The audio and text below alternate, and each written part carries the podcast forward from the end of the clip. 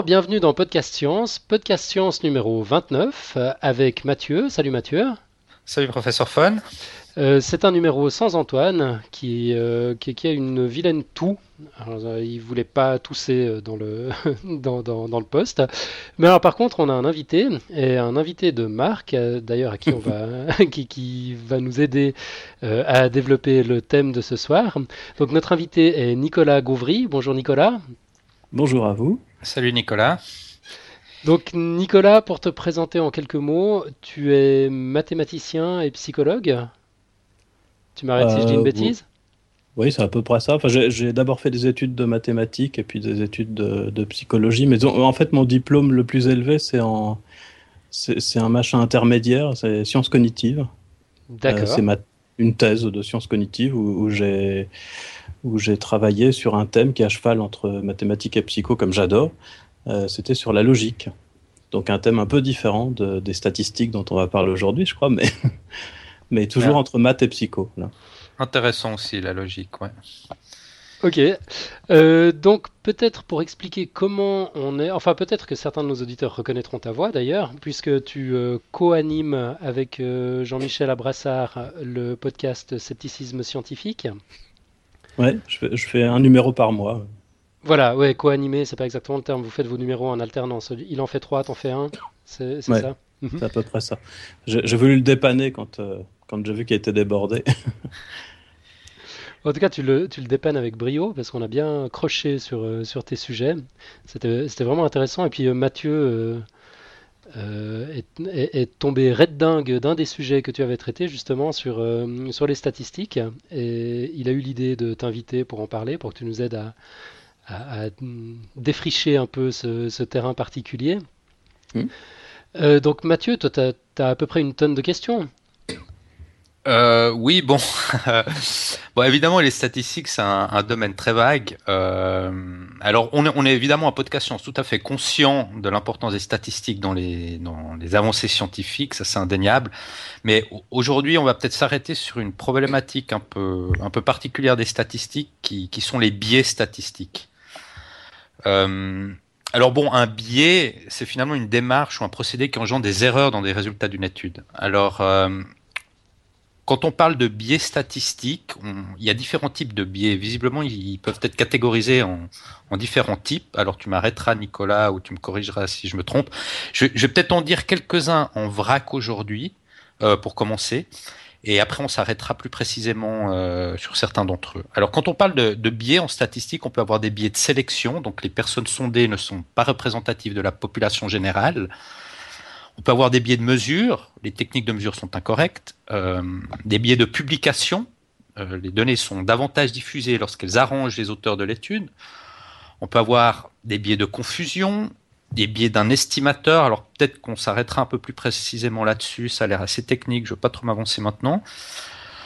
On, on, a des biais de suivi aussi, lorsque deux groupes de patients ne sont pas suivis de la même manière au cours de l'essai, on peut avoir des biais d'attrition qu'on appelle, c'est le retrait de certains patients lors de l'analyse. Des biais d'évaluation lorsque la mesure du critère de jugement n'est pas réalisée de la même manière dans les deux groupes de patients. On a aussi des biais d'interprétation, erreur dans le mode d'analyse des résultats. Bon, on a toute une série de, biais, on voit, et je ne les ai pas tous dit. Alors, peut-être pour commencer, je ne sais pas si professeur Fun, avant de commencer, tu voulais ajouter quelque chose? Euh, non, non, c'est une, voilà une petite réflexion quand même, c'est que les statistiques sont faites par des êtres humains, que les êtres humains sont biaisés. Euh, enfin, pas tous, pas toujours, mais que finalement c'est pas tellement surprenant, quoi. C'est pas, c'est pas une science exacte, contrairement à ce qu'on pourrait croire. Ou en, tout cas, c'est pas euh, toujours appliqué avec la rigueur, la rigueur nécessaire. Donc, je, je me réjouis d'en apprendre plus sur le sujet. Ouais, bah, l'objectif c'est justement de voir un peu à travers ces biais où on peut, où on perd un peu de la rigueur dans, certaines analyses et certaines méthodes euh, statistiques. Alors, peut-être qu'on va commencer avec un des biais les plus évidents, qu'on appellerait le biais de sélection. Donc, euh, des personnes sondées ne sont pas forcément représentatives de la population générale. Euh, alors, moi, j'ai peut-être une première question pour Nicolas. quand on parle d'audimat, donc on, est-ce que moi, moi, je me suis souvent posé la question si les mesures d'audimat sont, sont, des méthodes fiables, si, si finalement les échantillons utilisés sont, sont représentatifs. Sachant que bah, c'est dommage qu'Antoine n'est pas là, parce qu'il avait tweeté il, y a, quelques semaines un, petit tweet que j'avais repris, dans lequel on se rendait compte que l'audimat TV, donc pour la France, est extrapolé à partir de 10 000 personnes. Et ça, ça fait partie d'un panel de 3800 foyers. Donc ça fait tout juste 0,02% de la population française. Donc, bon, moi j'y connais rien en statistique, mais vu comme ça, ça me paraît un chiffre très faible. Alors je sais pas qu'est-ce que tu en penses, Nicolas euh, Ah non, non, c'est pas. En tout cas, le, la taille de l'échantillon est pas très faible. Et il faut pas regarder en, en proportion de la population générale, c'est pas ça qui compte tellement. Mhm. Euh, d'une part, et puis euh, d'autre part, il faut garder une chose à l'esprit tout le temps, c'est que à partir d'un échantillon, on fait des estimations et il y a des marges d'erreur. C'est-à-dire que euh, si, si, on trouve, quand c'est pour des sondages par exemple, hein, si on trouve 52%, les sondeurs savent que en fait c'est pas 52%, c'est 52% plus ou moins 3%, mhm. par exemple. Et, et, simplement ce qui se passe quand l'échantillon est plus petit, voilà, à part, là, je ne parle pas des problèmes d'échantillonnage, hein, de, dont problème de sélection dont tu as parlé. Mhm. Et s'il n'y a pas de problème d'échantillonnage, euh, changer la taille de l'échantillon, ça va simplement changer la précision de l'estimation. Donc s'il y, a plus de monde, on, pourra dire que c'est 52 plus ou moins 1% au lieu de plus ou moins 3%. Mais il n'y a, a, pas de problème de, de taille d'échantillon si on, si on veut avoir une marge importante euh, et qu'on n'est pas on n'a pas un besoin crucial d'avoir euh, une estimation non seulement fiable mais restreinte, eh ben, on peut très bien se contenter d'un échantillon de 10 personnes.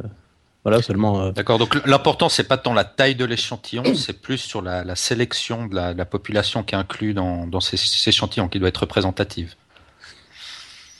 Ouais, ouais. on peut dire ça. Ou, plutôt que. Je ne sais pas si on dit exactement la même chose, mais disons que la taille de l'échantillon ça va modifier la précision du résultat euh, en termes de marge d'erreur. D'accord. Mais donc ça fait pas qu'on se, trompe, qu'on se trompe plus souvent, ça fait simplement que ce qu'on dit est plus flou. Donc au lieu de dire euh, on sait que entre 1 euh, million et 1 million virgule 1 personnes regardaient l'émission, ben, on pourra seulement dire que c'est entre 100 000 et 2 millions, puis on pourra pas être plus précis s'il n'y a pas assez de monde. D'accord. Voilà. D'accord, donc si la, quantité de l'échantillon est insuffisante, finalement, ça donne simplement un résultat un peu moins précis, un peu, un peu plus flou. Euh, par contre, si la qualité de l'échantillon n'est pas au rendez-vous, là, je pense notamment à une étude récente, enfin de l'année dernière, de l'université de British Columbia, euh, qui a démontré qu'entre 2003 et 2007, 80% des sujets d'études dans six grands journaux de psychologie étaient des étudiants en licence. Et que 96 ou 96% euh, de tous les échantillons proviennent de pays qui constituent 12% de la population mondiale. Et les auteurs de l'étude ont surnommé ces populations les Weird Populations, donc weird comme bizarre en anglais, pour Western, Educated, Industrialized, Rich, démocratique, et estiment que ce sont les moins représentatifs des catégories pour établir des généralisations sur les êtres humains. Je sais pas, ça, ça laisse un peu songeur. Est-ce que toi tu confirmes en tant que statisticien le biais de représentativité qui qui est, présenté dans cet exemple.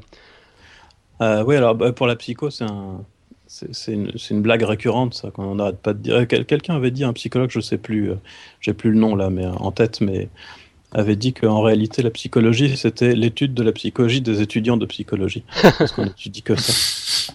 Alors, ça peut être problématique dans certains cas. Il ne faut pas non plus dramatiser.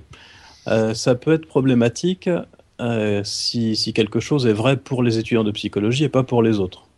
Mais alors, ce qui se passe, c'est qu'il y, a quand même des, gens qui réfléchissent derrière. Donc, quand, ça, il semble y avoir une raison pour, laquelle les étudiants de psychologie pourraient ne pas se comporter comme les autres, donc par exemple, si on les interroge sur, euh, leur euh, vision de, la psychologie des, humains en général, on peut se dire les étudiants de psycho vont avoir euh, une vision particulière.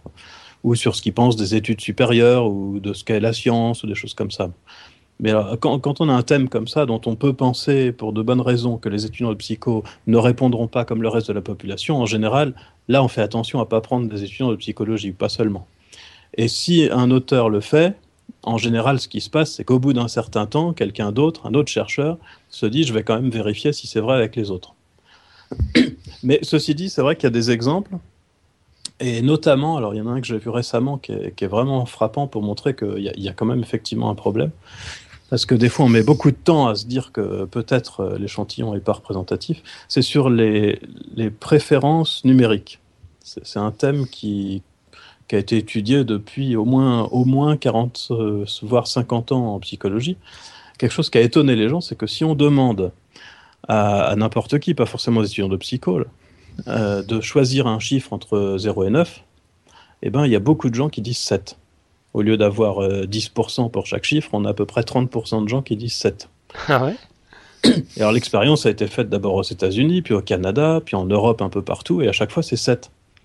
Et, là, alors ce qui est marrant, c'est que plus de 30 ans après euh, les, premières considérations sur cette préférence du nombre 7, ça s'appelle même le Seven Phenomenon en psychologie, euh, plus de, plus, plusieurs décennies après, euh, il y a des gens qui ont commencé à faire des, théories super compliquées pour expliquer pourquoi c'était le 7, et en s'appuyant notamment sur euh, les, propriétés des nombres. Et il y a Griffiths et Tenenbaum, ces deux, psychologues très connus qui, qui, sont assez, assez orientés vers les mathématiques, ils aiment bien ce qui est un peu compliqué en maths. Euh, on dit, voilà, on va regarder euh, dans les chiffres, en fait, à quoi pensent les gens? Eh ben, ils, ce qu'ils repèrent comme propriété des chiffres, c'est que, par exemple, 2, 4, 6, c'est des nombres pairs, que 5, c'est juste au milieu de l'intervalle, ou des choses comme ça. Et donc, euh, quand on leur demande un chiffre au hasard, ils vont chercher un chiffre qui a peu de propriétés. Et c'est le 7 qui a le moins de propriétés parmi euh, celles qui nous viennent à l'esprit. Voilà. Alors, ils ont développé toute leur théorie là-dessus. Et, et, bizarrement, euh, il a fallu plusieurs décennies avant que quelqu'un ait l'idée d'aller faire la même expérience ailleurs que justement dans les pays riches démocratiques. Et quand ils l'ont fait, ils se sont aperçus qu'au Nigeria, on préfère le 2, qu'en Tunisie, c'est le 9. Là, là je suis pas sûr de, des résultats, mais enfin, en gros, que dans, des pays différents, on trouve des, des, préférences numériques complètement différentes, ce qui fait que toute la grande théorie sur les propriétés des chiffres et l'explication du 7 par ses propriétés, c'est n'importe quoi.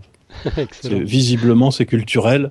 Et, et, donc, on peut imaginer que ça vient plutôt de l'importance du chiffre 7 dans la, dans la Bible et puis euh, voilà, ça c'est apparemment purement culturel.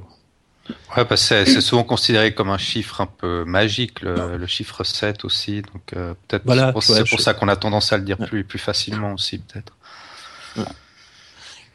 Et donc là, bah on voit qu'effectivement, il y avait un, il y avait un biais, un problème d'échantillonnage. On n'a pas pris les gens comme il fallait, c'était pas représentatif. Et, il a fallu des décennies avant qu'on s'en aperçoive. Mais enfin, on a quand même fini par s'en apercevoir, c'est ce qui est rassurant. oui, finalement. Mais bon. Heureusement, d'ailleurs, c'est tout l'intérêt euh, de, la démarche perpétuelle de remise en question de la science. C'est que finalement, elle permet de, se remettre en question et de corriger ses propres erreurs. C'est un, un, mécanisme d'autocorrection. Ouais. Euh, bon, peut-être pour enchaîner, tu voulais rajouter quelque chose, euh, professeur Fon là, Non, du tout, du tout. Vas-y, vas-y, enchaîne. non, alors il y a un autre biais qui est intéressant, c'est le, le biais de publication.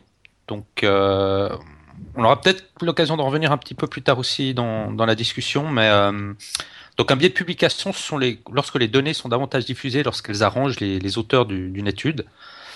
Euh, est-ce que tu peux nous en dire un petit peu plus? Est-ce que ça se passe souvent? Vis-à-vis de ton expérience Qu'est-ce que tu en penses de ça?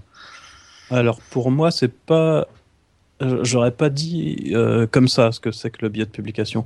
J'aurais dit plutôt que euh, ce, qui est, ce qui étonne ou, les, les, résultats positifs sont plus facilement plus publiés que les résultats négatifs.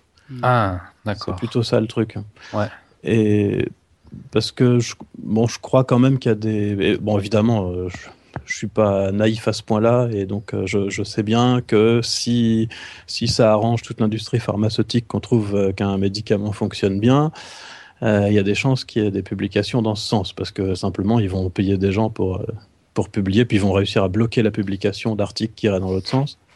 Bon, mais pas, pas complètement. En, en général, c'est quand même un peu limité, euh, si je reprends cet exemple, hein, parce que je voudrais pas tomber dans le complotisme.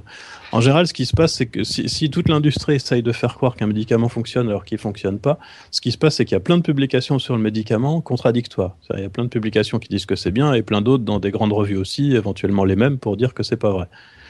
Donc on n'a pas un tableau complètement homogène pour dire un truc faux, quoi. Mmh Bon, mais alors, le, pour revenir au biais de publication, bah, pour moi, c'est un truc plus général. C'est que si, par exemple, je m'amuse à tester tout et n'importe quoi pour savoir si ça donne le cancer, là, je reprends l'exemple que j'avais euh, mis dans mon livre, qui est, inventé, mais enfin, euh, ça, illustre bien ce que c'est. Euh, excuse-moi, dans ton livre, tu as écrit un livre Oui, ça, ah, j'en étais pas un au courant. Un livre qui s'appelle Statistiques, méfiez-vous. Ouais. paru chez Ellipse, je crois que c'était en 2007. Et donc, je, passe en revue justement euh, pas, mal de biais euh, statistiques ou d'erreurs statistiques dans lesquelles on peut tomber assez facilement.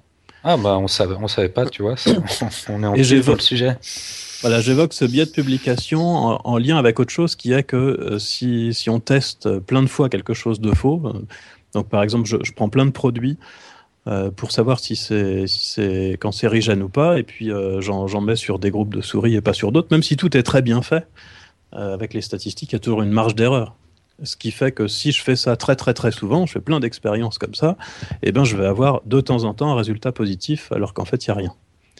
Et donc ce que je disais, c'est simplement si vous envoyez un article à une grande revue de médecine en disant j'ai testé le carton et c'est pas cancérigène, euh, évidemment ça intéresse personne, tout le monde s'en fout parce que personne n'a jamais pensé que le carton ça pouvait être cancérigène. Mmh. Donc du coup l'article est refusé. Mais si vous continuez à le faire avec plein de substances comme ça, puis vous finissez par en trouver un, donc par exemple, ça va être autre chose. Ça va être euh, l'eau du robinet. Et puis ça tombe par hasard, vous arrivez à démontrer que c'est cancérigène. Mais en fait, c'est pas vrai. C'est seulement que vous avez fait tellement d'expériences qu'il y en a une qui foire. Et là, par contre, il y a des chances que ce soit publié parce que du coup, c'est une révélation, ça a un intérêt pour la médecine. Ouais. Voilà. Alors, on pense que c'est ce qui peut se passer avec. Euh, maintenant, ils ont des, trucs de contrôle un petit peu, mais avec tout ce qui est parapsychologie quand ils testent euh, à, tir larigot, pas la télékinésie parce que c'est un, peu différent, mais la télépathie par exemple. On fait des tests, on fait des statistiques, et puis une fois de temps en temps, on a l'impression que ça marche. Bon, ça c'est normal. Euh, le tout, c'est de savoir si ça marche euh, plus d'une fois sur 20, auquel cas ça veut dire quelque chose, sinon non. Mais si on publie que les, fois où ça marche, on a l'impression en lisant les publications que ça, que ça marche à tous les coups, évidemment, puisqu'on voit que mhm. ça. Voilà. Alors je disais quand même euh, dans, mon livre, et donc je, répète ici, qu'il y, a quand même un contrôle qui se fait. Et si par exemple, moi j'envoie mon papier pour dire que le carton ou l'eau du robinet est cancérigène, et s'il est publié, évidemment, il y a plein de gens dans le monde qui vont se dire c'est quoi ce délire et qui vont essayer de refaire l'expérience. Et ce coup-là, une fois que moi j'ai publié mon truc, si ça a fait du bruit surtout, eux, ils pourront publier un article qui dit le contraire. Et donc, voilà, quand, quand vous avez un résultat qui est publié qu'une fois, il faut s'en méfier à cause du biais de publication. Euh, quand il y a plein d'expériences qui vont dans le même sens, des réplications, euh, là c'est différent. Il y a le, biais de publication, au sens où moi je l'entends en tout cas, ne joue plus après la première, après la première expérience. Ouais, la deuxième publication. Hmm. D'accord. Donc, donc le peer reviewing est, est, très important suite à une première publication finalement aussi pour pour non seulement revoir comment a été, comment a été fait l'expérience et pour essayer de la reproduire aussi et, la valider. Voilà, ouais. Est-ce qu'il n'y a pas un autre danger aussi lié au biais de publication qui fait que hum, toutes les hypothèses qui n'ont pas abouti ne sont pas publiées et, du coup on, on, passe à côté de d'informations qui doivent être précieuses pour comprendre un phénomène, non? Alors, je suis pas sûr de bien comprendre la question. si on ne publie que les, que, que, que les hypothèses qui se sont vérifiées, enfin que les, que les études euh, dont les hypothèses initiales se sont, se sont vérifiées à l'arrivée, c'est un peu ce que tu disais également, non? Dans le, dans le biais de publication, c'est-à-dire que si l'hypothèse de départ n'intéresse personne ou si finalement elle n'a pas, pas abouti, euh, la publication ne, ne, se fait pas. Ou est-ce que c'est moi qui ai mal compris? Ah bah, C'est-à-dire ça, ça se fait euh, si, euh, si ça remet en question une idée reçue. Si, si, tout le monde pense que le carton est cancérigène, je peux publier quelque chose qui montre le contraire. Mais. Mais on va pas publier un résultat. Euh, quand je dis un résultat négatif, ça veut dire euh, donc prouver que quelque chose n'est pas cancérigène ou qu'il n'y a pas d'effet ou que ou qu'il n'y a aucun lien entre deux variables. Euh, si personne n'a jamais pensé qu'il pouvait y avoir un lien entre les deux, démontrer qu'effectivement il n'y a pas de lien entre les deux, c'est pas. Effectivement, l'intérêt est tout relatif. ouais, je, ne crois pas non qu'on passe à côté de grand chose là-dedans. Par contre, après si, si, je me rapproche un peu de la définition que, que vous aviez un, peu plus large du biais de publication, euh, y a, évidemment, la science, c'est un. C'est, comme tu disais, quelque chose d'humain, et, et, alors il y a énormément d'effets de groupe. Ce qui fait que quand il y a des phénomènes pour lesquels on a deux hypothèses, ou deux théories, disons, euh, qui a priori ont la même qualité, on ne sait pas trop trancher, euh, c'est souvent c'est le groupe le plus puissant qui l'emporte tout simplement. Et indépendamment de la qualité intrinsèque des hypothèses, hein, s'il n'y a pas une, une, vraie grosse différence, euh, il y a des histoires de groupe, ouais, des histoires mhm. sociales là, là, qui peuvent jouer aussi sur les publications. D'accord. Euh, tu, bouges ton micro peut-être ou bien il me semble qu'il y a un peu ah, de bruit. Ah, je suis désolé. Ouais. Ouais, c'est peut-être juste d'éviter de le, trop le bouger. Euh, un, autre biais, alors là, moi, moi c'est un biais qui m'a un peu interpellé parce que j'ai pas tout compris. Euh, peut-être tu vas pouvoir nous éclaircir. C'est ce qu'on appelle le biais d'un estimateur. Alors, j'ai repris la définition qu'on trouve dans Wikipédia qui dit que le biais d'un estimateur, c'est la différence entre l'espérance de l'estimateur et la vraie valeur du paramètre qu'il est censé estimer. Et toujours selon la Wikipédia, ce qu'on appelle un estimateur en, statistique, c'est une valeur calculée sur un échantillon et que l'on espère être une bonne évaluation de la valeur qu'on aurait calculée sur la population totale.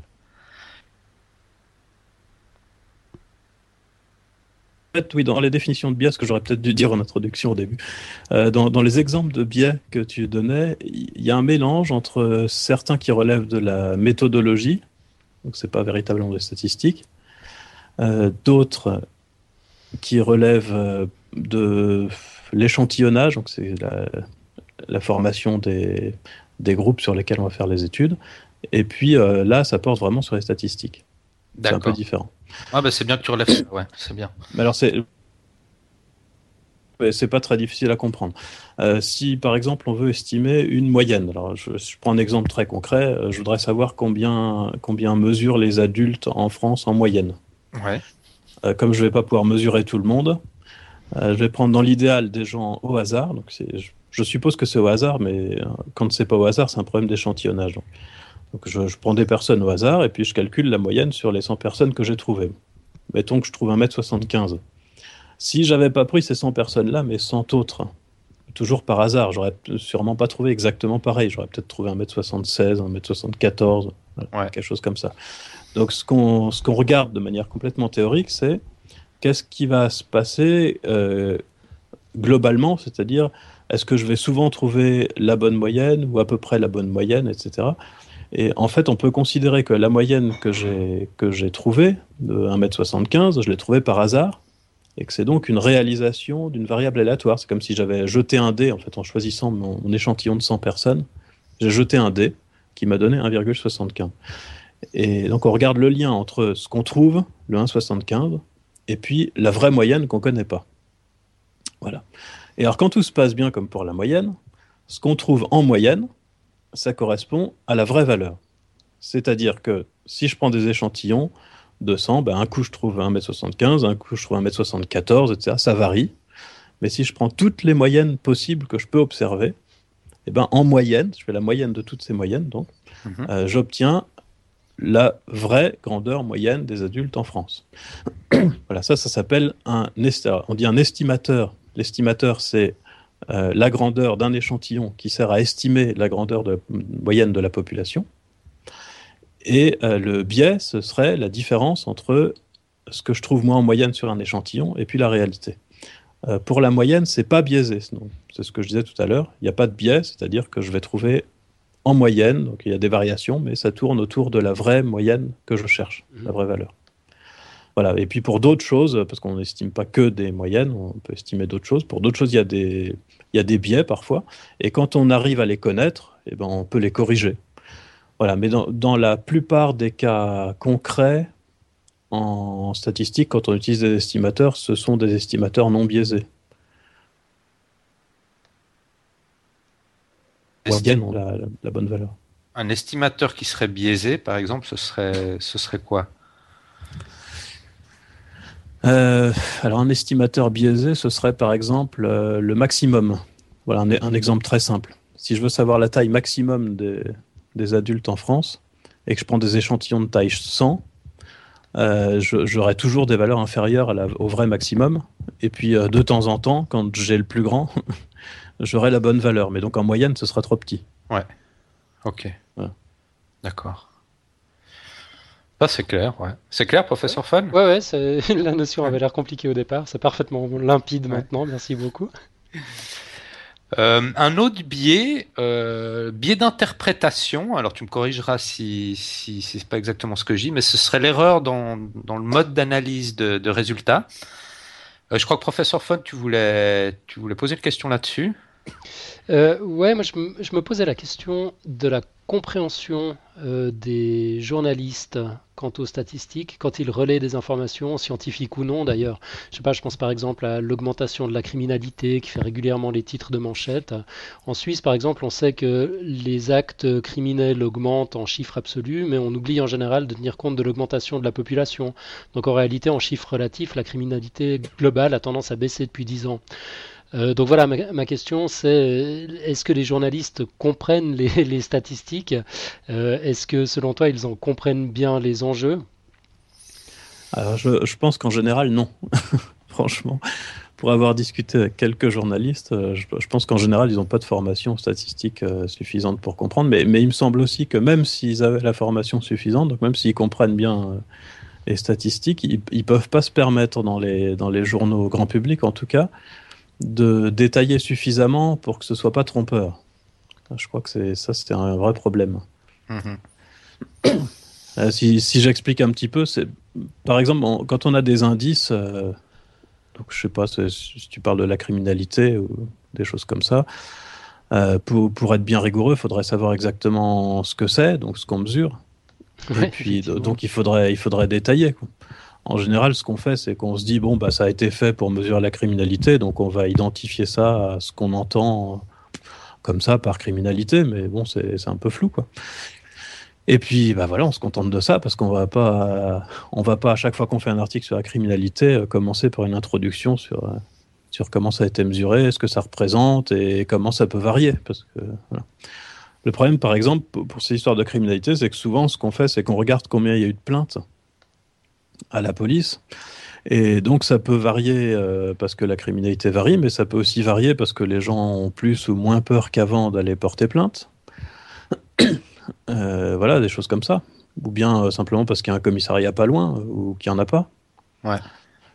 Et puis bah, on peut imaginer que s'il y a des, des, bandes organisées qui menacent de, de venir se venger si vous allez à la police, ça, ça va faire baisser la criminalité. Quoi, parce que la plupart des gens n'oseront plus aller porter plainte ou s'ils sont maltraités euh, au commissariat quand ils essayent d'aller porter plainte, pareil.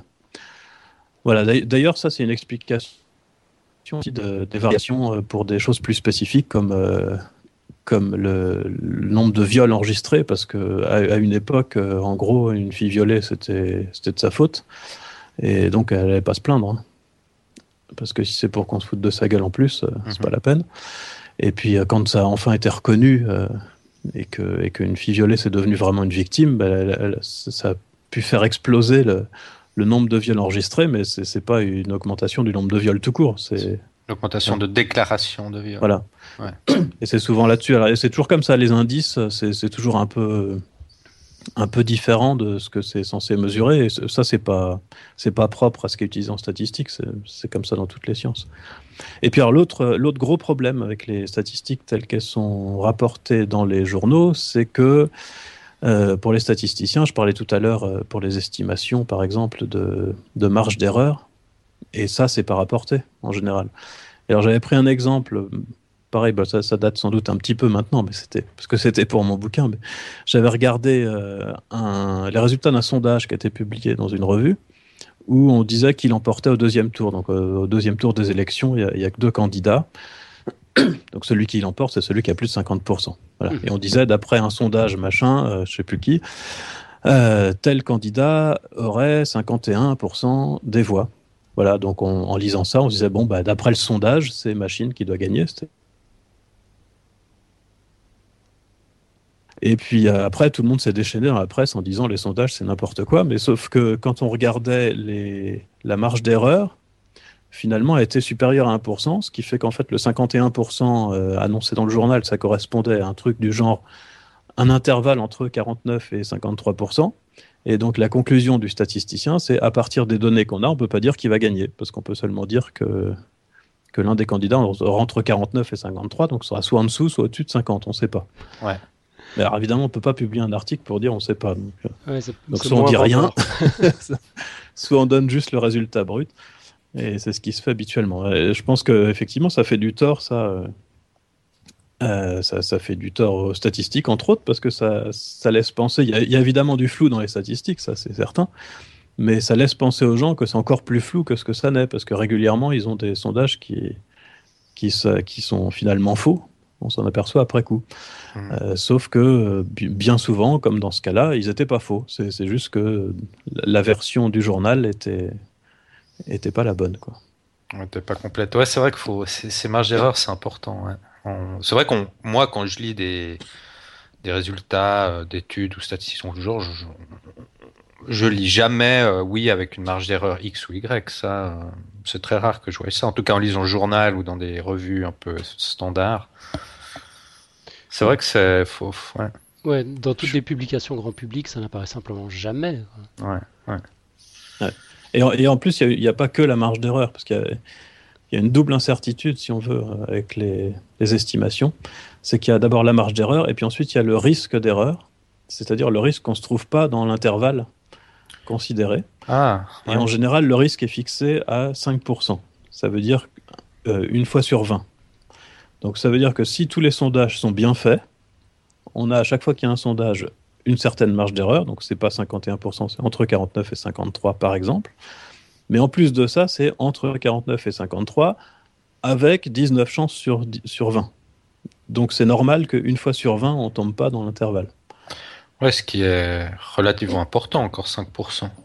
Enfin, on peut en tenir, on peut en tenir compte. C'est une valeur euh, plausible, on va dire, euh, qui peut se réaliser. Oui, ouais, le, le, 5%, je crois qu'il a été choisi euh, euh, pour qu'on puisse quand même euh, énoncer des résultats, parce qu'en sciences humaines, euh, évidemment, plus on veut réduire le risque, on peut toujours réduire le risque, hein, on choisit, mais si on réduit le risque, on augmente la marge d'erreur.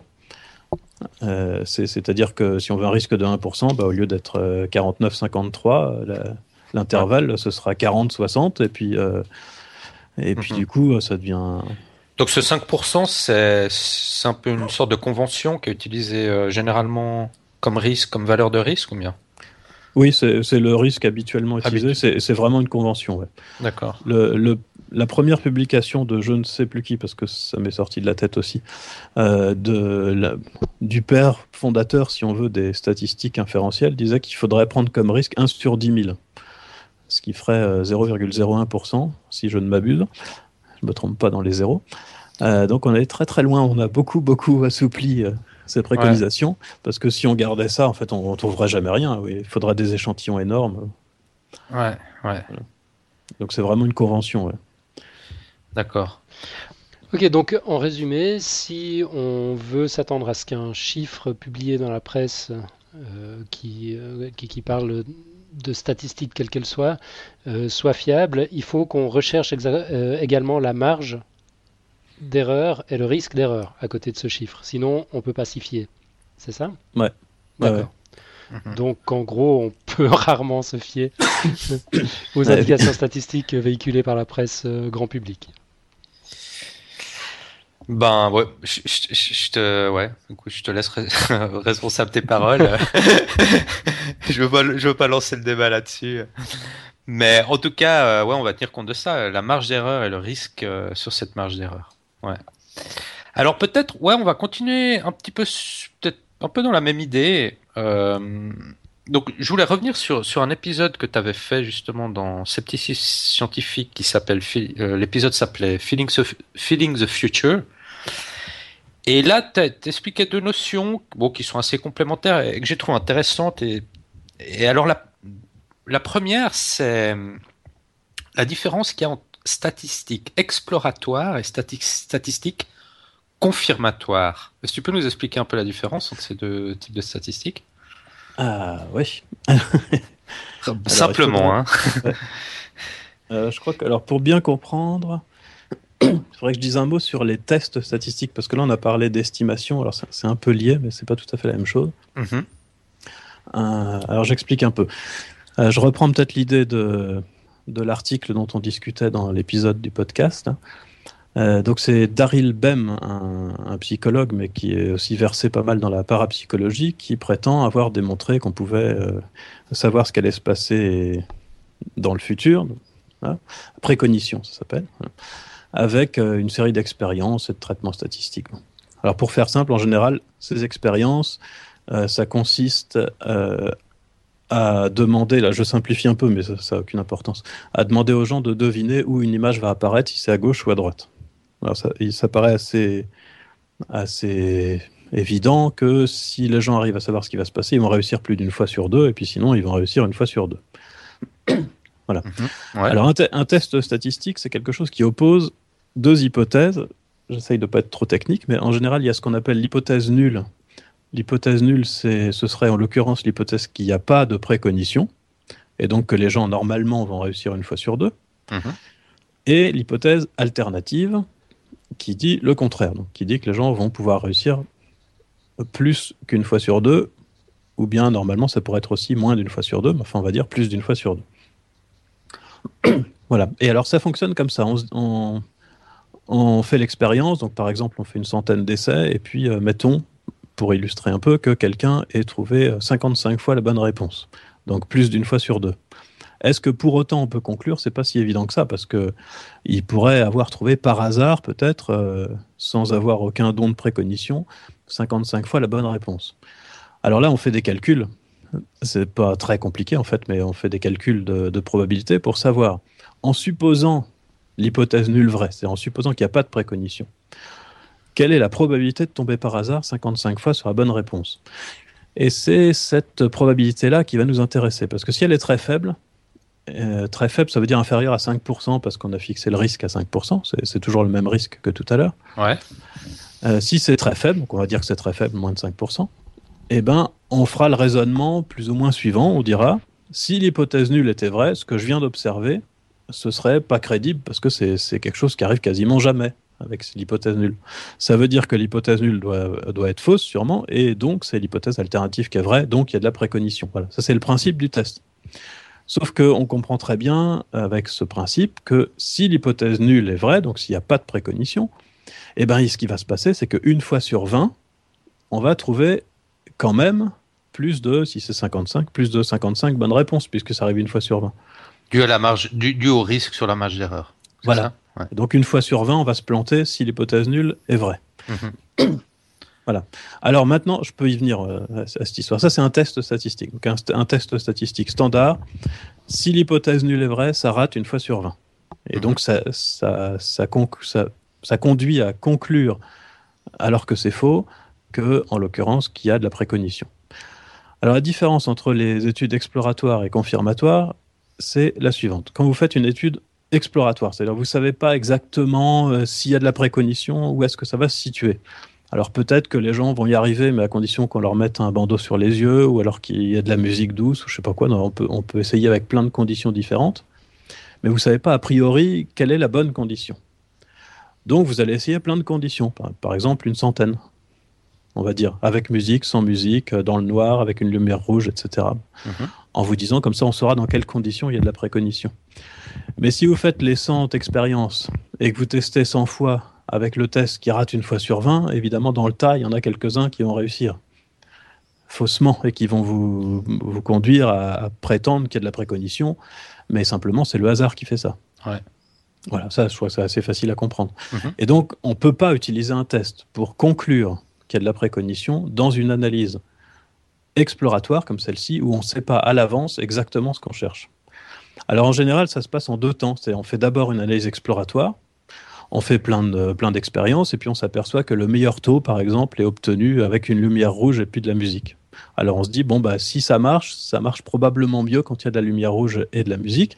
Voilà, mais on conclut rien du tout, on ne sait pas. On dit juste si, ça marche. A priori, peut-être que ça marche mieux dans ces situations. Et ensuite, quelqu'un d'autre ou la même personne, mais avec d'autres sujets, refait l'expérience. Mais là, c'est autre chose. C'est une analyse confirmatoire pour confirmer que effectivement dans cette situation ça marche. Mais dans ce cas, pour que, pour que ce soit concluant, évidemment, il faut faire une seule expérience. Donc on fait l'expérience une fois, dans les conditions qui ont été définies par l'analyse exploratoire, et on fait un test. Et on regarde si le test fonctionne ou pas. Mhm. Voilà. Et là, c'est bon, parce que. D'accord. c'est bon avec toujours le même risque d'erreur, bien sûr. Donc, en général, il ne faut pas tirer de conclusions à la suite de statistiques exploratoires. Il faut toujours une, étude de, statistiques confirmatoires pour pouvoir tirer, tirer des conclusions d'un test, finalement. Voilà. C'est ça. Mais et ça vient simplement de l'idée que comme le test euh, rate une fois sur 20, euh, il faut en faire un seul. Ouais. voilà. je prends toujours l'image du dé parce que c'est. Enfin, quand, je peux, euh, avec les étudiants, je viens vraiment avec un. J'avais fait avec un jeu de cartes parce que je suis pas assez magicien pour arriver à faire sortir des 6 comme je veux, mais mmh. j'avais fait ça avec un jeu de cartes. Mais c'est pareil avec un dé. si vous avez un dé, voilà, on vous dit il y a une chance sur deux a priori, on ne sait pas, pour qu'il soit truqué mais on ne sait pas. Et on, va le tester. Mhm. Et voilà ce que je peux faire. Je peux le lancer deux fois, et puis je vais dire avant, euh, bah, si je tombe deux fois sur six, je dirais qu'il est truqué. Bon, mhm. et puis effectivement, vous, euh, si on se met dans la situation, vous prenez le dé, vous le lancez deux fois, ça fait 6, 6. Euh, vous êtes relativement convaincu que ça doit être un, dé truqué, si, si on a des raisons a, priori de penser qu'il peut être truqué, peut-être. Voilà, c'est assez convaincant ça. Voilà. Euh, par contre, si on le lance une centaine de fois et que au, bout de 100 fois on a 2 6 de suite, évidemment, euh, là c'est pas du tout convaincant. Mhm. Alors ce que ça illustre ça, c'est que une idée peut pas être testée comme ça 50 fois. C'est plus on teste, moins c'est convaincant. Sauf si on impose que tous les tests fonctionnent, bien sûr. Et c'est ça que je, que je critiquais. Alors, bah, dire, parler d'analyse exploratoire ou confirmatoire, c'est une manière de dire la même chose, une autre manière de dire la même chose. Mais moi, je le dirais plus spontanément comme ça. Je dirais que quand on a une hypothèse, on a le droit de la tester une fois. On fait une expérience, un test. Parce que s'il y a plusieurs tests, ce qu'il faut faire, c'est corriger la marge d'erreur, c'est ça? Voilà, ce que j'expliquais après, je ne sais pas si j'en parlais dans le podcast, en tout cas. Euh, oui, un peu, oui. Donc je dis, il y, a quand même des techniques, parce que quand, on veut tester plusieurs fois, euh, c'est ce qu'a fait Bem, hein, parce que lui, il a fait, euh, je crois, neuf expériences, mais pour chacune de ces expériences, il fait plein de tests, en fait. Il, traite les données de plein de manières différentes, il sépare en groupes différents, enfin, au total, il a fait quasiment une centaine de tests. Donc ça veut dire, pour moi, je dis, il a, il a testé 100 fois dans son article la même hypothèse qu'il y a de la précognition. Mhm. Et donc c'est normal qu'une partie de ces une partie de ces 100 tests disent qu'il y en a, puisque que, comme ça rate une fois sur 20, voilà, sur 100 fois, il devrait y en avoir 5 qui fonctionnent, quoi, en moyenne. Voilà, mais donc je dis, je dis normalement, on ne doit pas faire ça. si on veut tester sa précognition, on fait une expérience, un test. Si on est obligé, pour une raison ou une autre, de faire plusieurs tests, ce qui vont, mettons que ça peut se produire, euh, dans ce cas, il faut corriger pour le nombre de tests. C'est-à-dire que euh, si par exemple je dois faire mon test deux fois, une correction très simple, c'est un peu euh, c'est un peu approximatif et grossier, mais enfin en gros, il faut diviser le risque par deux, c'est-à-dire que si je fais deux tests pour tester la précognition, au lieu de faire chacun des tests au risque de 5%, comme a fait BEM et comme on fait d'habitude, il faudrait imposer à chacun des deux tests un risque de 2,5% pour que globalement la conclusion de l'article soit vraie au risque de 5%. D'accord. Voilà, et si on corrige euh, pour le nombre de tests dans l'article de BEM, il n'y a plus rien de concluant. Et voilà. Mais tout ça, ça revient donc à ces histoires de exploratoire ou confirmatoire. Mais... Ouais, c'est clair. C'est clair, ouais. Euh, une, autre chose, tu, as aussi fait une autre émission euh, sur l'effet Barnum. Et je voulais peut-être aussi revenir là-dessus. Euh, alors, dans, cette émission, tu avais parlé en gros de trois, trois phénomènes. Il y avait l'effet Barnum, qui, consiste, peut-être tu nous l'expliqueras un peu plus en détail, mais dans le renforcement de croyances euh, liées à sa personnalité. Tu avais aussi parlé de la pensée positive définie par Jean Piaget, euh, donc un fameux pédagogue. Et lui dit que la pensée positive, c'est que finalement on a tendance à chercher des confirmations et non des informations sur la pertinence d'une description personnelle. Et tu avais parlé d'un troisième phénomène qu'on appelle des corrélations illusoires, qui est la tendance que l'on a à voir des corrélations là où il n'y en a pas. Mais pour cela, il faut qu'il y ait une croyance initiale. Donc, bon, pour commencer, est-ce que tu peux peut-être nous, nous, expliquer un peu, un peu mieux que moi euh, ces effets? Et puis, moi, ce qui m'intéresse, c'est de savoir jusqu'à quel point un, effet, je ne sais pas si on appelle ça psychologique ou cognitif, peut induire un biais sur des tests de personnalité, par exemple. Ah, ça, ça induit pas un biais. Alors pour l'effet Barnum, c'est pas c'est pas un problème statistique. C'est un, problème psychologique, mais pas statistique. Donc c'est pas un biais euh, lié aux statistiques, c'est un biais humain. D'accord, ouais. Lié à la perception, voilà. Mhm. Et donc simplement, euh, j'en parle très brièvement parce que c'est pas en rapport direct avec les stats. Euh, l'effet Barnum, c'est simplement le fait que quand on vous lit une description complètement floue de votre personnalité qui s'appliquerait à tout le monde, euh, on a tendance à s'y reconnaître. Bon, ça c'est normal puisque ça s'applique à tout le monde, mais surtout on a tendance, et c'est ça qui est bizarre, et c'est ça l'effet Barnum, on a tendance à trouver que ça nous décrit drôlement bien et que c'est étonnant à quel point ça nous décrit bien. Voilà. Et alors c'est ça qui explique euh, le succès de, de méthodes comme l'astrologie ou la graphologie quand c'est utilisé pour décrire la personnalité. Et c'est à partir de la graphologie que, que Forer, c'est le, premier psychologue qui a mis ça en évidence, a montré qu'en fait ça fonctionnait pas. Puis il y, a eu plein, plein de réplications, d'expériences où on fait croire aux gens qu'on a, qu'on a trouvé un, par une méthode, peu, peu importe laquelle, hein, j'ai graphologie, astrologie, n'importe quoi d'autre, euh, qu'on a réussi à trouver une description de leur personnalité euh, qui leur est propre, et en réalité, on donne la même description à tout le monde. C'est ça l'expérience euh, la plus classique. Mhm. Et on demande aux gens si, si, ça les convainc que la méthode utilisée est fiable, et en général, les gens sont vachement épatés. voilà. Euh, ça, c'est, donc c'est l'effet Barnum, ça, c'est, c'est pas un biais statistique. Hein.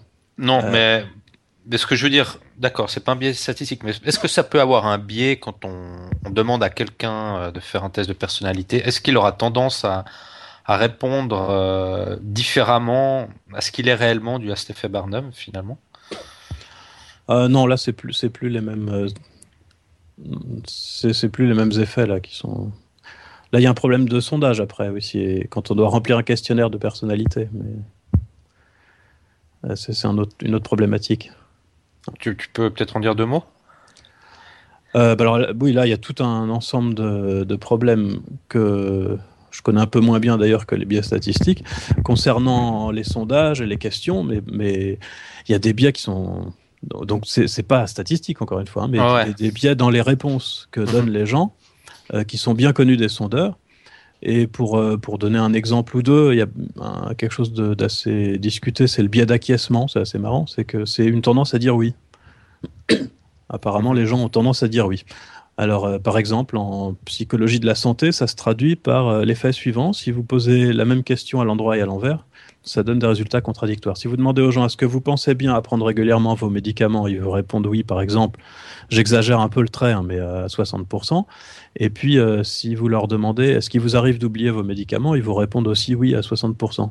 Ouais. Donc, dire qu'il y en a 20% qui, qui, disent des trucs contradictoires. Mhm. Donc ça, ça, ça, se tient en compte de la formulation de la question, en fait. Il faut faire attention pour euh, lorsqu'on formule la question pour pas avoir ce, ce biais, en fait.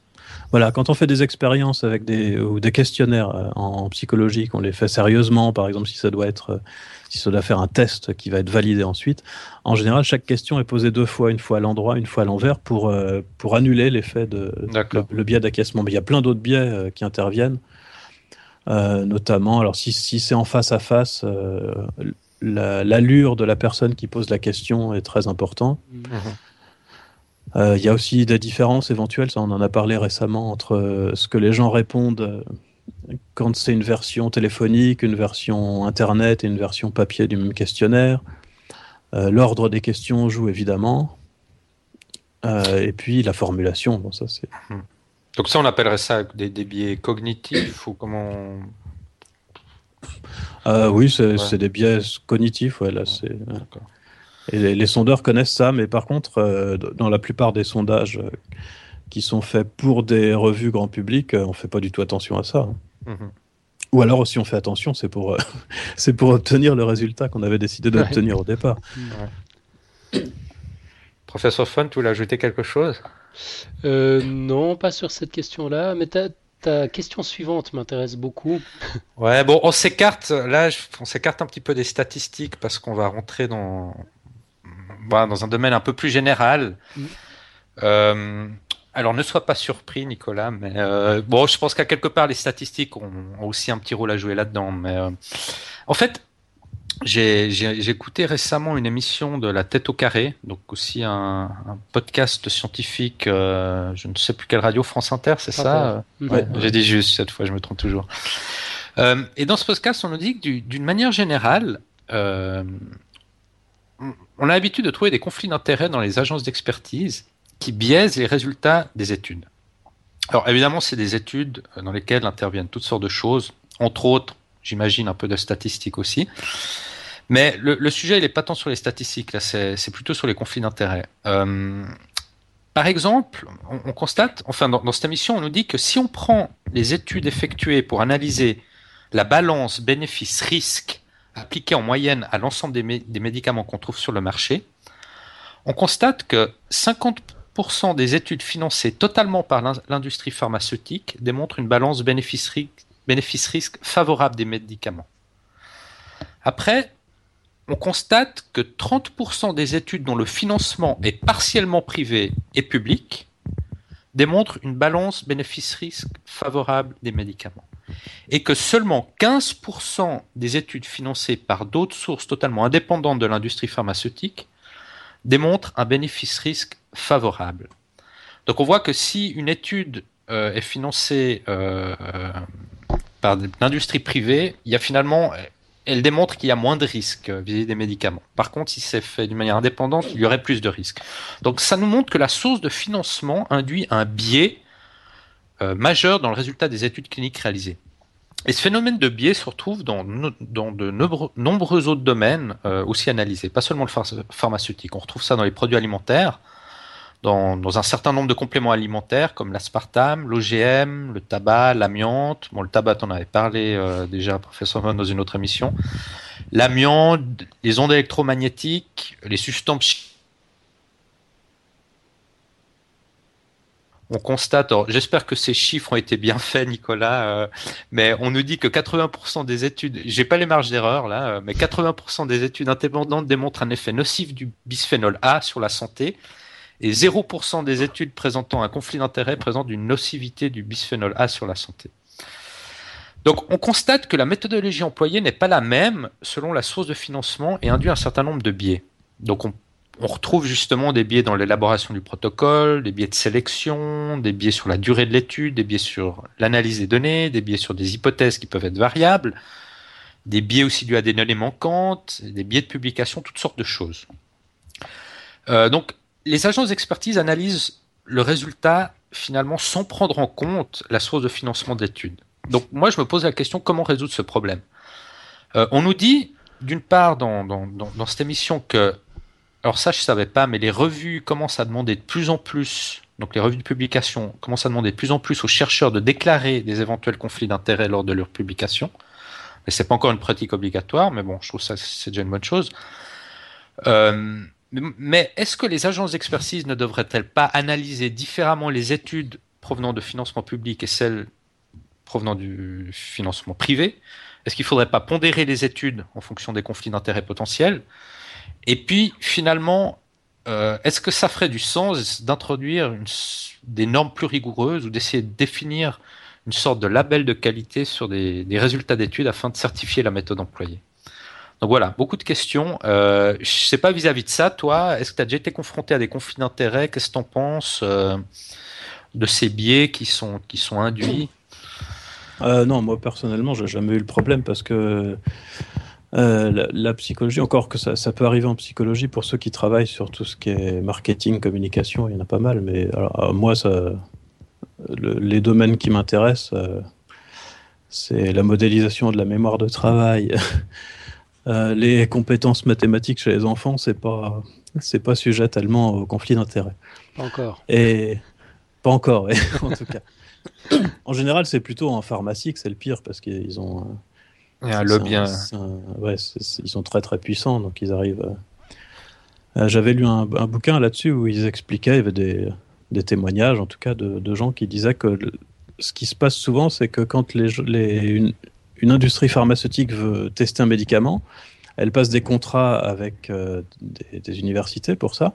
Et dans le contrat, c'est indiqué qu'il est interdit de publier sans avoir l'accord de, l'entreprise. Ça veut dire qu'en fait, ce qu'ils font, c'est qu'ils laissent les gens bosser, mais si, si le résultat n'est pas bénéfique, eh ben, ils interdisent la publication. Ouais. Et ils ont le droit par contrat. Donc ça peut jouer. Mais alors sinon, je voudrais quand même un peu. moi, j'ai un gros problème avec le conflit d'intérêts. Je commence par préciser ça parce que euh, y a, je, je, connais plein de gens en fait qui trouvent que c'est pas gênant, que ça, ne les dérange pas que l'industrie finance la recherche. Euh, moi, je trouve ça vraiment très très problématique. Je dis, c'est même s'il n'y avait pas de problème réel, ne serait-ce que pour la crédibilité, c'est, je trouve ça catastrophique. Je, suis absolument contre. Euh, et alors notamment quand c'est une entreprise qui fabrique un médicament, qui peut gagner des milliards avec et, qui finance les recherches qui doivent prouver que le médicament n'est pas dangereux, je trouve ça scandaleux. Mhm.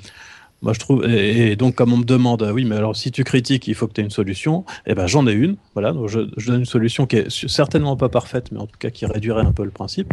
C'est que au lieu de dire, comme on fait maintenant, si vous voulez vendre votre médicament chez nous, il faut d'abord que vous prouviez qu'il n'est pas dangereux en faisant des études on dirait si vous voulez vendre votre médicament, on va faire des études dessus pour voir s'il n'est pas dangereux. Et comme ça nous coûte de l'argent, vous allez nous donner un impôt qui servira, euh, ça, va dans la caisse, etc. Bon, hmm. Au ministère de la Recherche, mais entre autres, ça sert à faire ces recherches-là. Voilà, déconnecter un peu. Euh. Ouais, parce que le problème, c'est dans le public, c'est le financement. On n'a pas forcément l'argent pour faire ces études. Donc toi, tu proposerais d'un impôt. Ouais, c'est pas une mauvaise idée. Voilà, donc ce serait toujours l'industrie qui finance, mais ce serait indirect. Ouais donc il n'y aurait pas de conflit d'intérêt euh, aussi direct que maintenant.